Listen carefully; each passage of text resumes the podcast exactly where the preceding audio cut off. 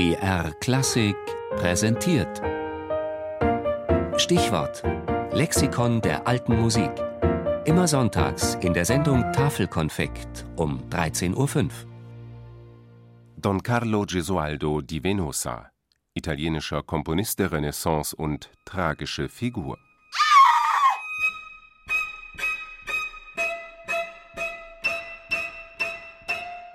Eine Geschichte, die anmutet wie ausgedacht. Stoff für englische Krimis oder Hollywood-Filme.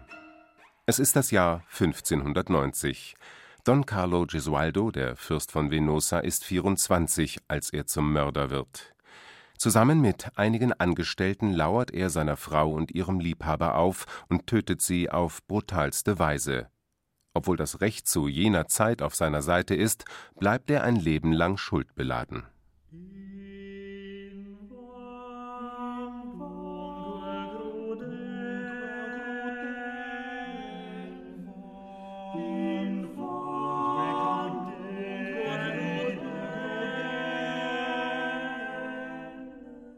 Der Mörder Gesualdo war ein äußerst begabter Komponist.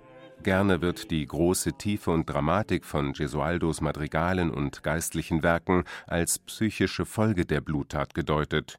Starke Erlebnisse hinterlassen auch starke Spuren.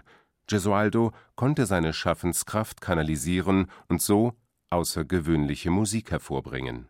Ich werde schweigen, aber in meiner Stille künden meine Tränen und Seufzer von meinen Qualen. Und wenn ich sterben werde, wird der Tod noch einmal für mich schreien. Vergebens, o Grausamer, wünschst du dir, dass meine Qual und deine Strenge verborgen bleiben, denn mein grausames Schicksal gibt der Stille und dem Tod die Stimme. Ja.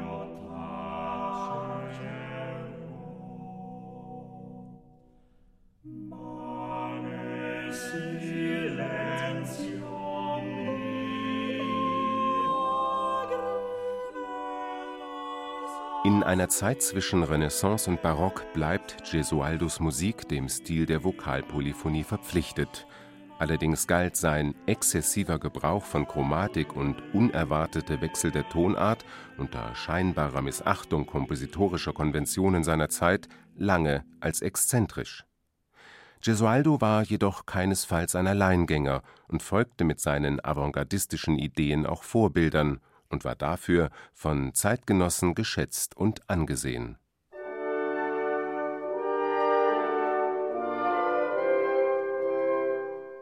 Für Komponisten des 20. Jahrhunderts war Gesualdo eine reiche Inspirationsquelle.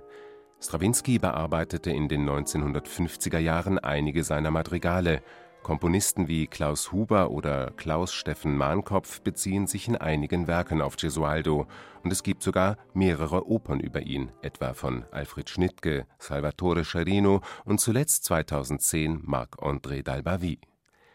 Die Person Gesualdo hat auf diese Weise eine einzigartige Eigendynamik entfaltet, als tragische Figur und begnadeter Komponist, der tiefgreifende Erlebnisse ausdrucksstark in Musik setzen konnte